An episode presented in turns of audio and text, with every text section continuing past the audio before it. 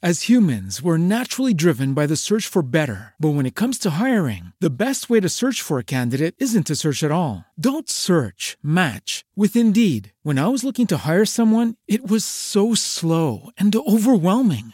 I wish I had used Indeed. If you need to hire, you need Indeed. Indeed is your matching and hiring platform with over 350 million global monthly visitors, according to Indeed data, and a matching engine that helps you find quality candidates fast. Ditch the busy work. Use Indeed for scheduling, screening, and messaging so you can connect with candidates faster. And Indeed doesn't just help you hire faster. 93% of employers agree Indeed delivers the highest quality matches compared to other job sites, according to a recent Indeed survey. And listeners of this show will get a $75 sponsored job credit to get your jobs more visibility at Indeed.com slash podcast. That's Indeed.com slash podcast. Terms and conditions apply.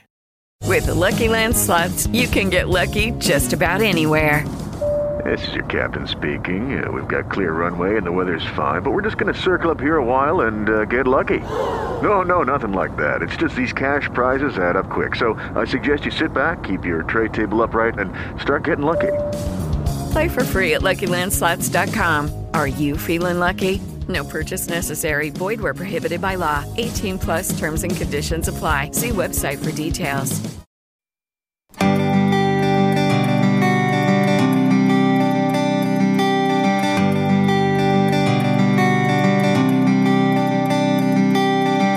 Bienvenidos al podcast de Caleo. Es un programa radial de la Iglesia Caleo, comunidad cristiana, ubicada en San Diego, California liderada por una pluralidad de pastores maestros comprometidos de transmitir la verdad de Dios en su palabra, porque la fe es por el oír y el oír la palabra de Dios. Comenzamos.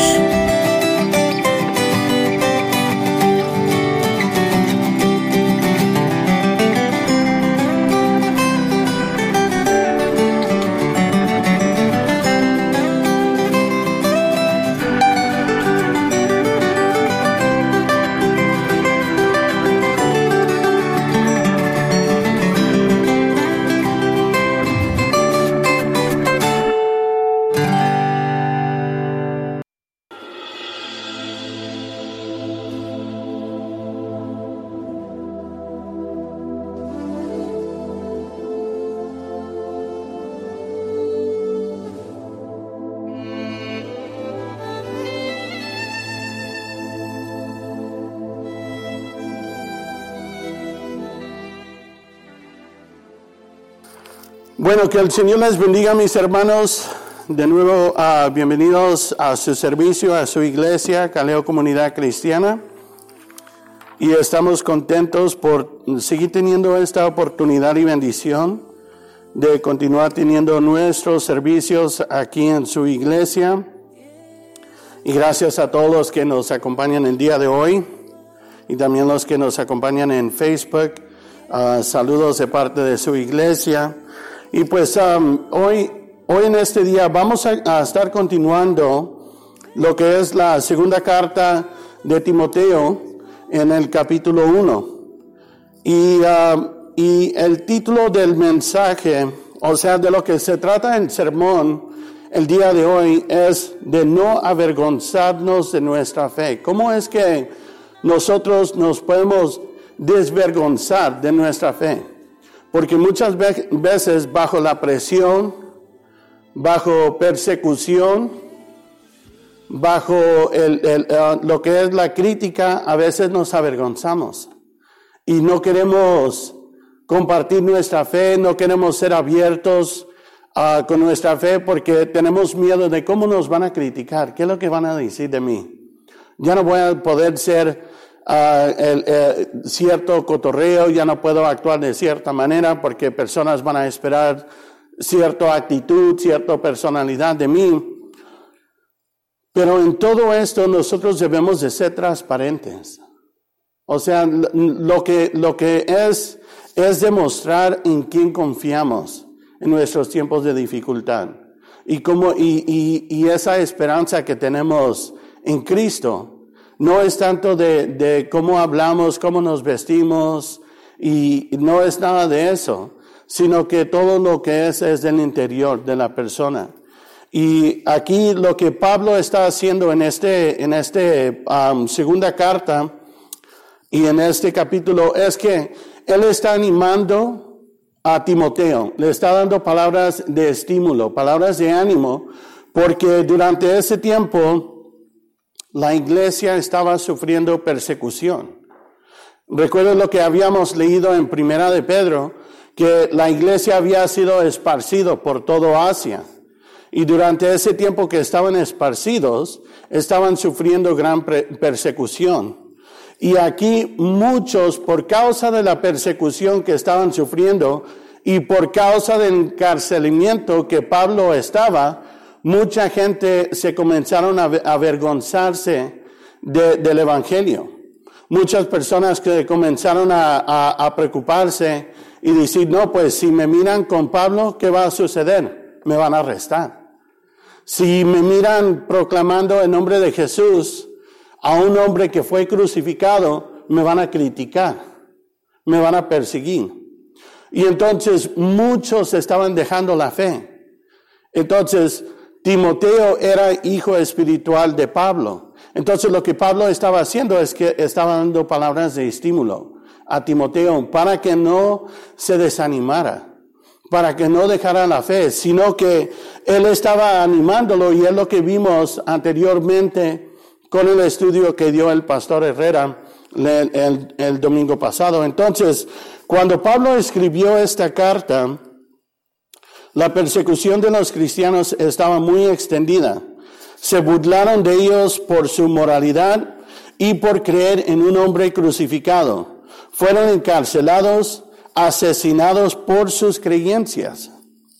Y el mismo Pablo estaba en prisión esperando una sentencia de muerte, porque en ese tiempo estaba el emperador uh, Nerón, que era el emperador de, de Roma.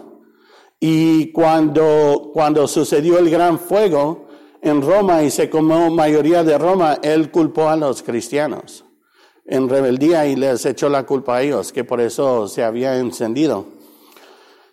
Y en ese tiempo, pues muchos de los cristianos estaban siendo perseguidos, arrestados, los ponían en el coliseo y les soltaban leones o los ponían en las luchas con los gladiadores y los mataban. Y para, para la gente era un deporte, era un espectáculo mirar eso. Pero imagínate cómo se sentían los creyentes. Imagínate la presión, la opresión que ellos estaban en, en, en, en tener esa responsabilidad de mantener la fe.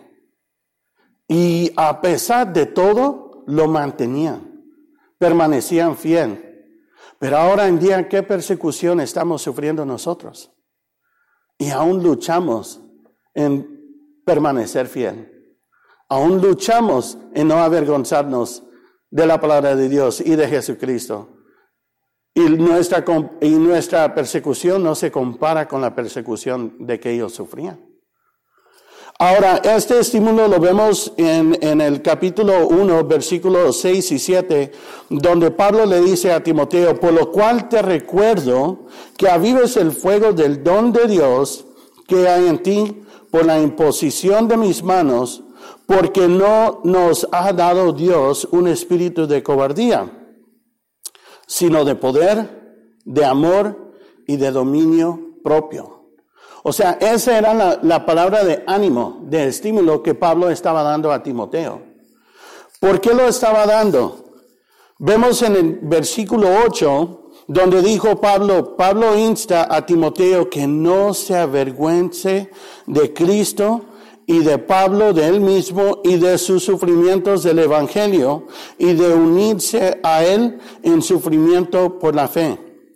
¿Por qué? Porque todos en Asia, varios de los creyentes, ya habían abandonado a Pablo, ya habían abandonado la fe. Y entonces Pablo estaba animando a su hijo espiritual, no vayas a caer bajo lo mismo sino que anímate. Empodérate del poder de Dios.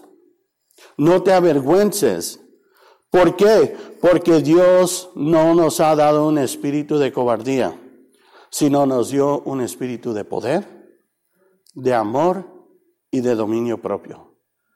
Que lamentablemente ahora en día, para muchos cristianos, les hace falta poder de Dios, amor y dominio propio. Y es algo que nosotros estamos luchando el día de hoy. Pero aquí esas mismas palabras podemos tomarlo de ánimo. Porque, mira, antes de, seguir leyendo de los versículos 8 al, al 14, vamos a mirar los versículos 15 al 18, porque esto nos va a dar contexto de entender por qué Pablo está dando estas palabras de ánimo. Dice así, ya sabes esto, que todos los que están en Asia me han vuelto la espalda, entre los cuales está Figelio y Hermogenes. Conceda el Señor misericordia a la casa de Unisiforo, porque muchas veces me dio refrigerio y no se avergonzó de mis cadenas. Antes bien, cuando estuve, eh, estuvo en Roma, me buscó con afán y me halló. Que el Señor le conceda, uh, haya misericordia del Señor en aquel día. Además, los servicios que prestó en Éfeso, tú lo sabes. Entonces aquí estaba ah, diciendo a Timoteo, ¿por qué? ¿Por qué era que no quería que Timoteo se desanimara, sino que avivara el fuego, el don de Dios que estaba en él? Pues primeramente porque Timoteo era joven, y muchos de los creyentes menospreciaban su juventud. Y luego después de mirar su padre espiritual encarcelado, entonces eh, imagínate mirando esas dos situaciones que iban a pensar, que iban a decir, uno, pues ya, si así está el alumno solo y el maestro encarcelado, ¿cómo me va, cómo me va a tocar a mí? Entonces Pablo estaba dando estas palabras de ánimo. Y estar asociado con el, con el apóstol podría conducir a una mayor persecución. Muchos lo negaron. Las tentaciones a la vergüenza todavía son prominentes en la actualidad, el día de hoy. De hecho, probablemente todos hemos sentido vergüenza por Cristo, otros creyentes o la palabra de Dios en algún momento. Y puede ser una vergüenza sobre las enseñanzas de las escrituras ¿Sobre qué? Sobre la homosexualidad, el aborto, la creación, varias diferentes enseñanzas bíblicas, donde ya ahorita el mundo, la sociedad, está yendo en contra. ¿Y qué es lo que está sucediendo? ¿Qué es lo que está sucediendo? Mucha gente ya ahorita está tomando más dominio, todo eso, la opresión a la palabra de Dios, la opresión a las enseñanzas. ¿Y dónde están los creyentes valientes? fuertes, con ese poder de Dios, con ese dominio propio, donde tienen ese amor para levantarse y por tomar una postura y no dejar que el mundo dicta lo que son nuestros principios bíblicos. Entonces, con el consciente ah, sobre estos temas, muchos sienten una gran presión social para comprometer los principios bíblicos. Y en Proverbios capítulo 29, versículo 25 dice que el temor al hombre es un lazo, pero el que confía en el Señor estará seguro. Imagínate, si nosotros como creyentes tenemos temor al hombre de lo que, qué es lo que va a pensar el hombre si yo hablo de estos principios. ¿Qué va a pensar la gente si tomo esta postura? ¿Qué es lo que van a decir si, si, um, si me pongo a compartir palabra de Dios? Cuando uno tiene una mentalidad así, cuando alguien tiene una postura así, es como, es como vivir, como dice en el Proverbios, es como vivir atado. Es como vivir oprimido no vivir en esa libertad que Cristo nos dijo que si creemos en Él tuviéramos vida y vida en abundancia, sino que vivimos una vida oprimido. Y aquí es lo que Pablo está diciendo, animando a Timoteo, no vivas así. Viva, vive en, el, en la libertad y en el poder que el Señor te ha dado. Y el mismo espíritu que habitó en Pablo y que habitó en Timoteo, habita en ti, habita en mí. Y nos ha dado ese poder, ese amor y ese dominio propio. El miedo la vergüenza atrapa y impide que los creyentes progresen espiritualmente. Para algunos finalmente los aleja de Cristo y esto lo vemos en Mateo capítulo 13 versículo 21 donde describe cómo algunos se apartaron debido a problemas o persecución por la palabra. Dice así Mateo 13, 21, pero no tienen raíz profundo en sí, en sí mismo, sino que solo es temporal. Y cuando por causa de la palabra viene la aflicción o la persecución, enseguida tropiezan y caen. O sea, esto es lo que sucede a las personas, a los creyentes que viven una vida así enlazados, con ese temor de no, de no querer tomar postura. Pero Dios no nos ha llamado a vivir una vida derrotado. Dios no nos ha llamado a vivir una vida atado, sino que nos ha llamado a vivir una vida en victoria. Y es lo que Pablo está animando aquí a Timoteo. Entonces, antes de entrar a, este, a, lo que son las, estas escrituras, debemos de, de entender el contexto. ¿Por qué Pablo le está escribiendo a Timoteo? Por esta misma razón. Por la persecución que él y la iglesia están sufriendo. Pero aquí Pablo está diciendo, no te avergüences, no tengas temor, y es el mismo mensaje que nosotros podemos tomar y aplicar en nuestras vidas el día de hoy. Hermanos, no se avergüencen, no tengan temor. El Señor les ha entregado un espíritu de poder, de amor y de dominio propio. Solamente es de nosotros creer y confiar en el Señor en esos momentos de, de persecución. Amén.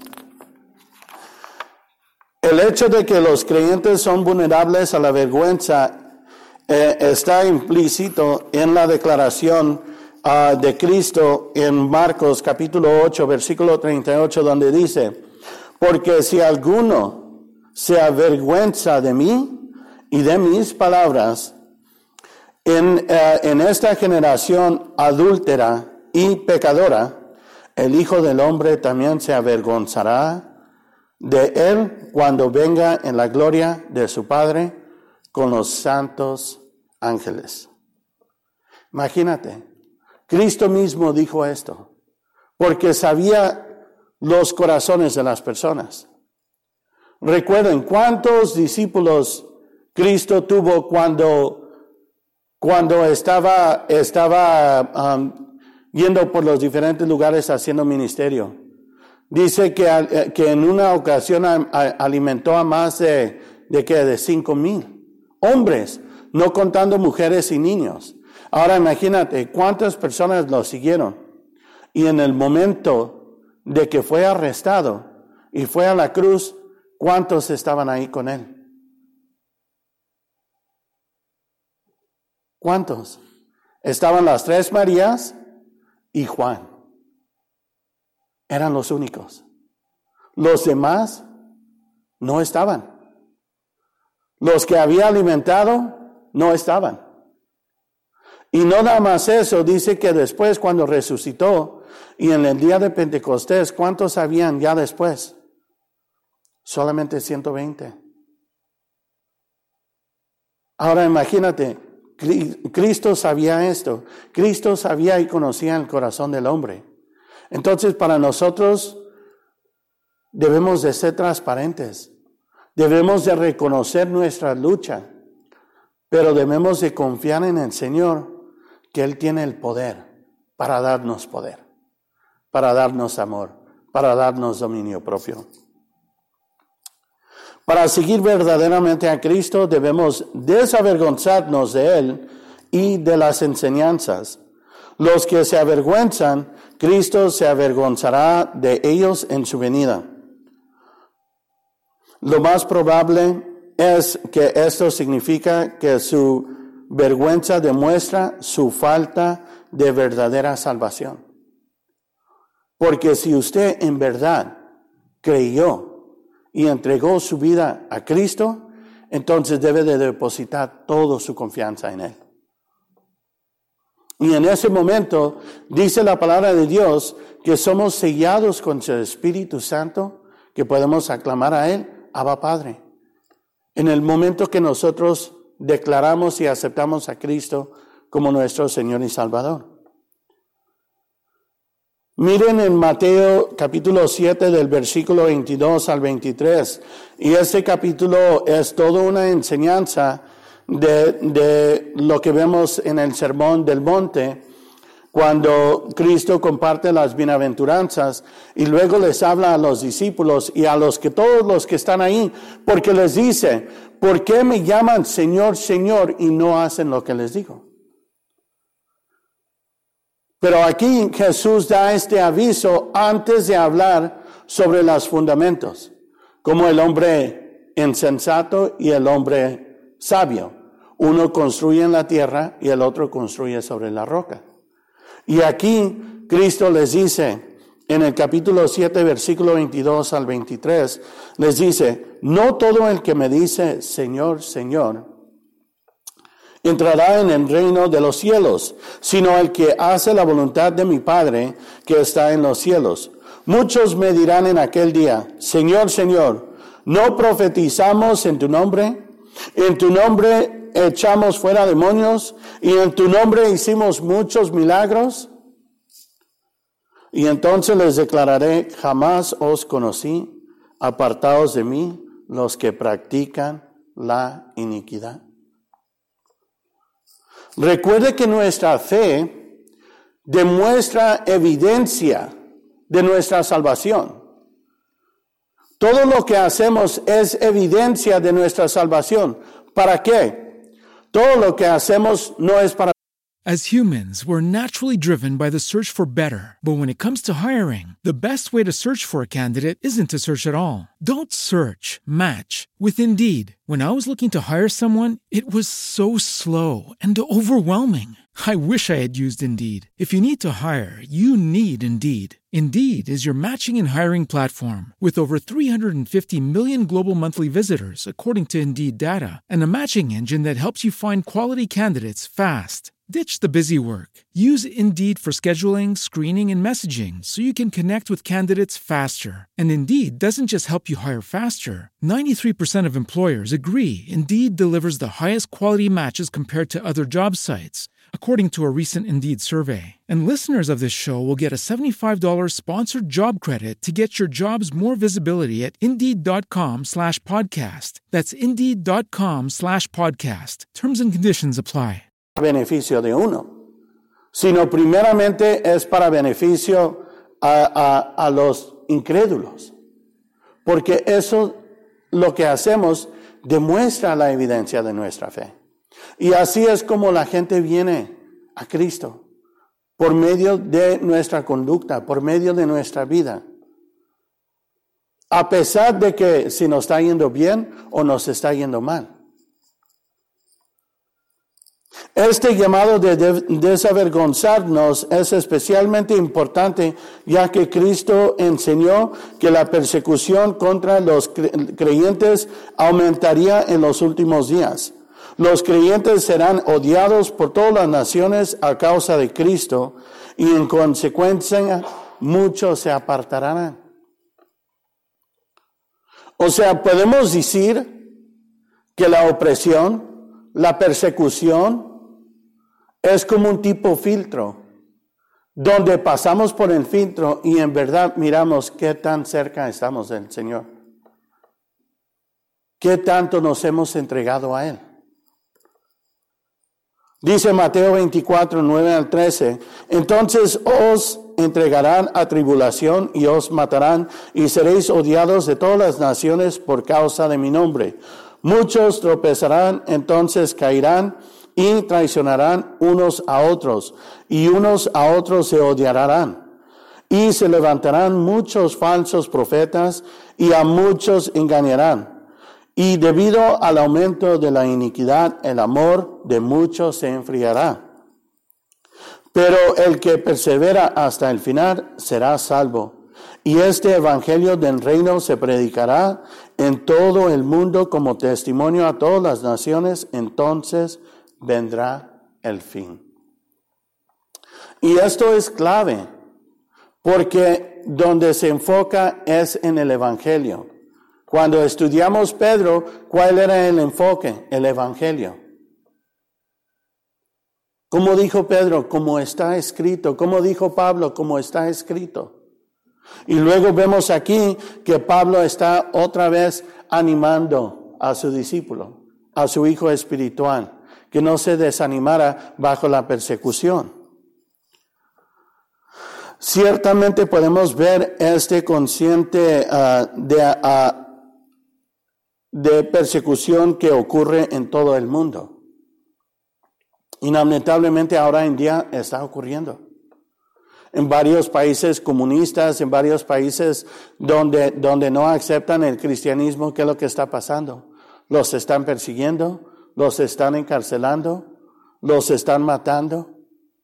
Y nosotros que tenemos esta libertad tan hermosa de poder reunirnos, vivimos como si estuviéramos perseguidos. Vivimos como si estuviéramos avergonzados. Pero Pablo nos dice, así como dijo a Timoteo, no se avergüencen de la fe. Así que, ¿cómo podemos desavergonzarnos de la fe en el mundo que, no, que va en contra de nuestra creencia? Vamos a leer, el, eh, ahora vamos a entrar a lo que es el, el texto de que vamos a estudiar el día de hoy. Y es en Timoteo capítulo 1, versículos 8 al 14, donde Pablo anima a Timoteo y a nosotros de no avergonzarnos de nuestra fe. Vamos a leer. Dice así la palabra de Dios. Por tanto, no te avergüences del testimonio de nuestro Señor, ni de mi prisionero suyo sino participa conmigo en las aflicciones por el Evangelio, según el poder de Dios, quien nos ha salvado y nos ha llamado con un llamamiento santo, no según nuestras obras, sino según su propio su propósito y según la gracia que nos fue dada en Cristo Jesús desde la eternidad y que ahora ha sido manifestada por la aparición de nuestro Señor Cristo, nuestro Salvador Cristo Jesús, quien abolió la muerte y sacó a la luz la vida y la inmortalidad por medio del Evangelio, para el cual yo fui constituido predicador, apóstol y maestro, por lo cual también eh, sufro estas cosas. Pero no me avergüenzo porque yo sé en quién he creído y estoy convencido de que es poderoso para guardar mi depósito hasta aquel día. Retén la norma de las sanas palabras que has oído de mí en la fe y en el amor en Cristo Jesús. Guarda mediante el Espíritu Santo que habita en nosotros el tesoro que te ha sido encomendado el Evangelio, el tesoro que ha sido encomendado de Pablo a Pedro. Inclinemos nuestros rostros, mis hermanos, y vamos a orar. Señor Padre, te damos gracias por este tiempo y por este servicio que nos has permitido reunirnos el día de hoy, Señor. Y pedimos, Padre Santo, que tú hables tu voluntad en nuestras vidas, que tú, Señor Padre, nos ayudes, Señor, a vivir en, ese poder, Señor, a vivir en ese amor, a vivir en ese dominio propio que tú nos has llamado a cada uno de nosotros vivir, Señor. Hable tu voluntad en nuestras vidas, hable tu voluntad en nuestro corazón, cambia nuestra mente, cambia nuestra forma de vivir y donde podemos aplicar tu palabra en nuestro diario caminar y vivir y demostrar la evidencia de nuestra fe en este mundo que nos persigue, en este mundo que nos oprime. Señor, ayúdanos a caminar, Señor, camina con nosotros en nuestro sufrimiento, pero danos la victoria. Señor, cada día sácanos de cada opresión, Señor, danos la respuesta, Señor Padre, a cada obstáculo que enfrentamos, Señor Padre. Hable a nuestras vidas, Señor, y que esta palabra pueda ser de bendición en el nombre de Jesús. Amén.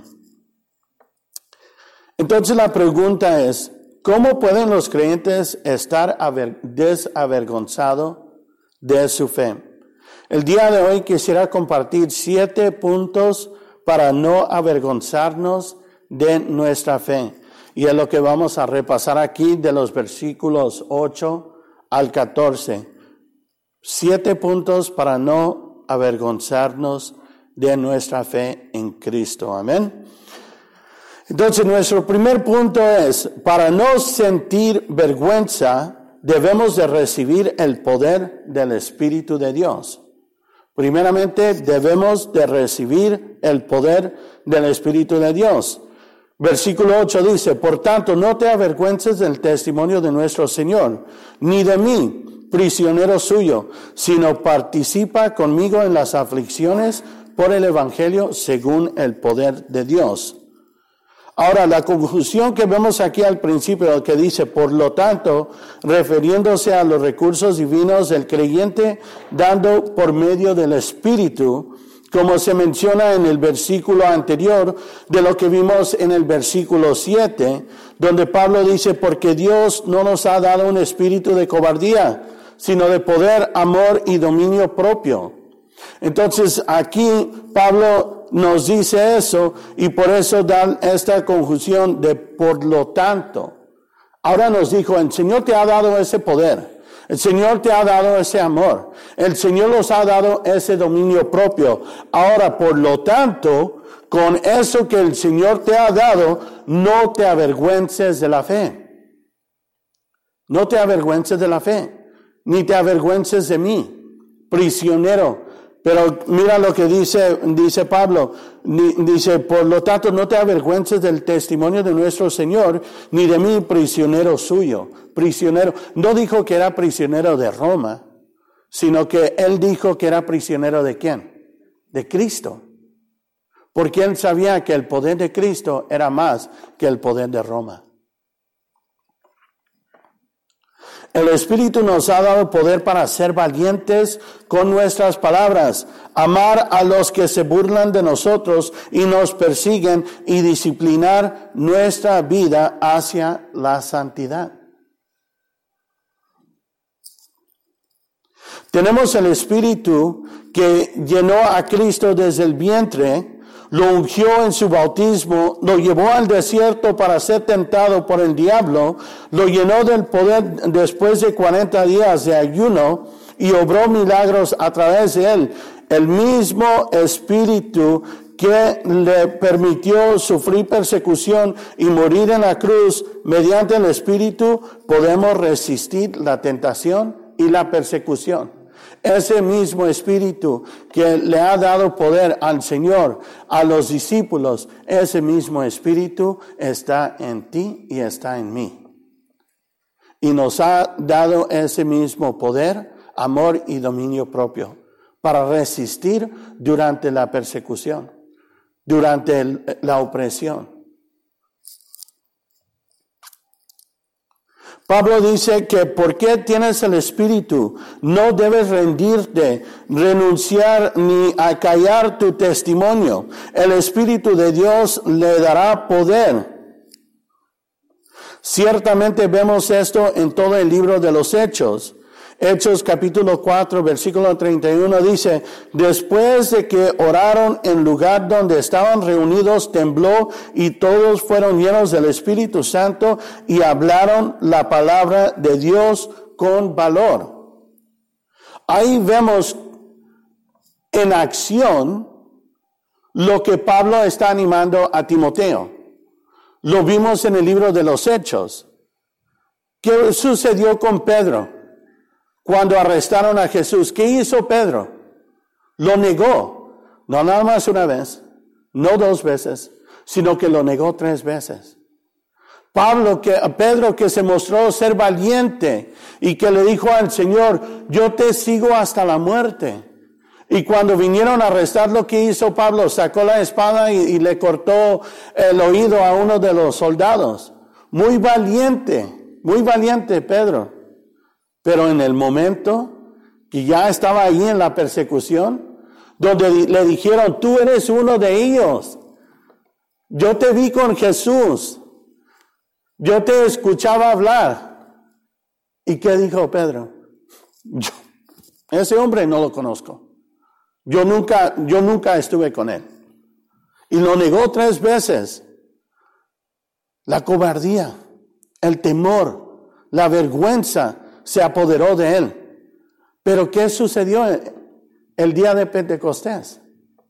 Oraron, fueron investidos del Espíritu Santo, fueron llenos de poder, que es cuando ahí Pedro se levantó y dio su primer sermón. Con poder de Dios. Con ese amor, con ese dominio propio. No tuvo temor. ¿Y qué sucedió ese día? Más de tres mil fueron salvos. Ese es el cambio, ese es el cambio que el Espíritu hace en el creyente donde te da ese poder, ese dominio propio, ese amor, donde, donde ya no te permite que te avergüences de la fe. Y aún vemos en Hechos capítulo 7 que el Espíritu le permitió a Esteban, uno de los, de los, de los diáconos que habían escogido, de los siete que habían orado, Esteban habla, ah, hablaba con valentía, y fue el primer Martín de la iglesia primitiva.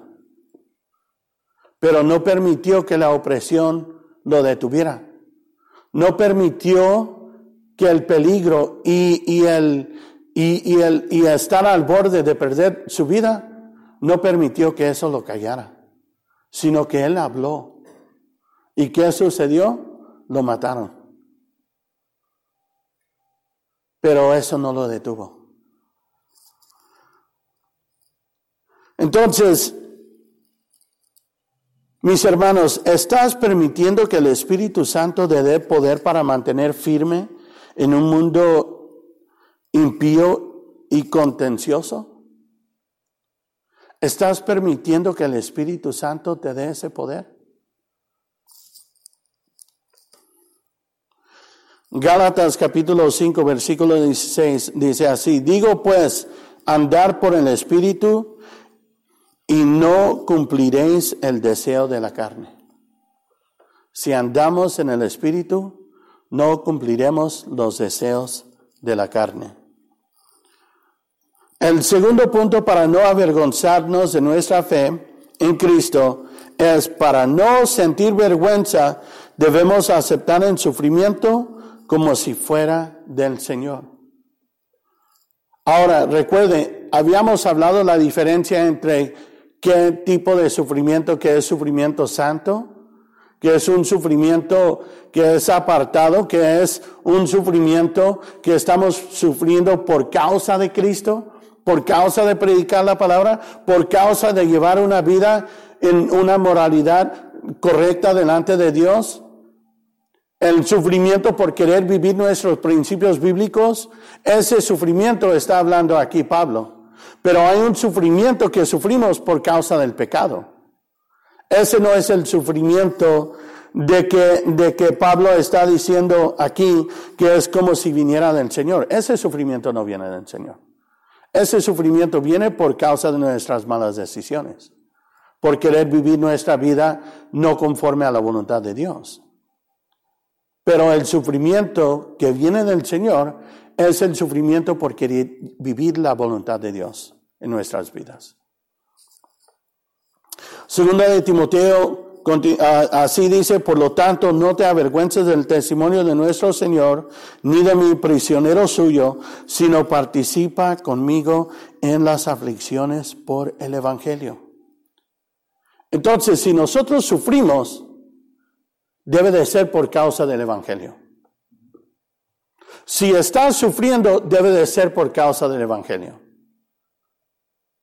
Si estás sufriendo, mis hermanos, y no es por causa del Evangelio, entonces debemos de analizarnos, escudriñar nuestras vidas y decir, ¿por qué estoy pasando por este sufrimiento? ¿Por qué estoy teniendo estas luchas? ¿Debo de apartarme de ciertas personas? ¿Debo de descontinuar ciertas actitudes, ciertas prácticas en mi vida, cierta manera de vivir?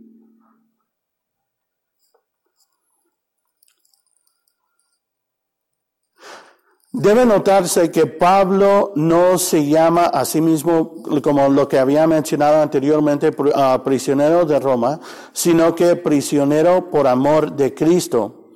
Pablo vio el encarcelamiento como bajo el control soberano de Dios. Roma no podía hacer nada sin el permiso de Dios. Esto fue similar a la declaración de Cristo ante Pilato cuando dijo a Pilato que no podría tener poder sobre él a menos de que fuera dado desde arriba. Y eso lo vemos en Juan capítulo 19, versículo 11. Pablo estaba mirando su sufrimiento como parte de la voluntad de Dios en su vida. Así que mis hermanos, si usted está sufriendo por causa del Evangelio, míralo como parte del plan de Dios. Y eso nos va a ayudar a vivir en victoria. Si tenemos un desconecte, desconexión de nuestra familia y es por causa del Evangelio, entonces míralo como propósito de Dios. Mira, este desconecte es con propósito. ¿Por qué? Porque no voy a ceder mis principios bíblicos para quedar bien con mis familiares, sino al contrario, les voy a demostrar la diferencia ante mis compañeros de trabajo, antes mis amistades, antes de las personas aquí en la misma congregación. Vamos a ver todo como si fuera parte del plan de Dios. Dios tiene un plan para cada uno de ustedes, pero su voluntad es uno. ¿Cuál es la voluntad de Dios? Que vivamos en santidad. Mucha gente pregunta, muchos creyentes preguntan, ¿cuál es la voluntad de Dios en mi vida? Y les preguntan varios líderes, pastores, ¿cuál es la voluntad de Dios en, nuestra, en mi vida? La voluntad de Dios es que vives una vida en santificación, que te santifiques. ¿Y eso qué significa? Que seas apartado para Dios, apartado para Él.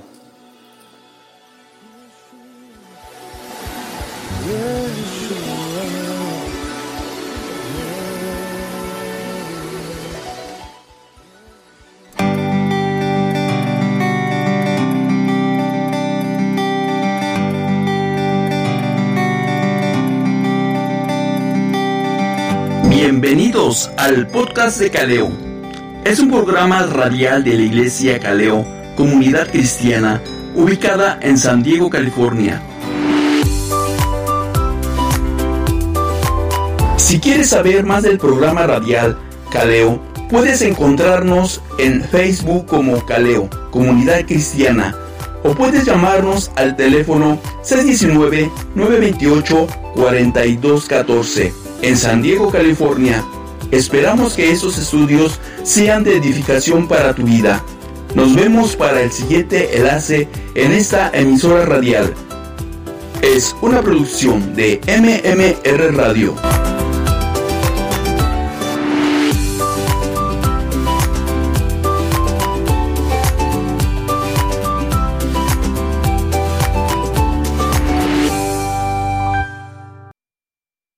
As humans, we're naturally driven by the search for better. But when it comes to hiring, the best way to search for a candidate isn't to search at all. Don't search, match with Indeed. When I was looking to hire someone, it was so slow and overwhelming. I wish I had used Indeed. If you need to hire, you need Indeed. Indeed is your matching and hiring platform with over 350 million global monthly visitors, according to Indeed data, and a matching engine that helps you find quality candidates fast. Ditch the busy work. Use Indeed for scheduling, screening, and messaging so you can connect with candidates faster. And Indeed doesn't just help you hire faster. 93% of employers agree Indeed delivers the highest quality matches compared to other job sites, according to a recent Indeed survey. And listeners of this show will get a $75 sponsored job credit to get your jobs more visibility at Indeed.com slash podcast. That's Indeed.com slash podcast. Terms and conditions apply.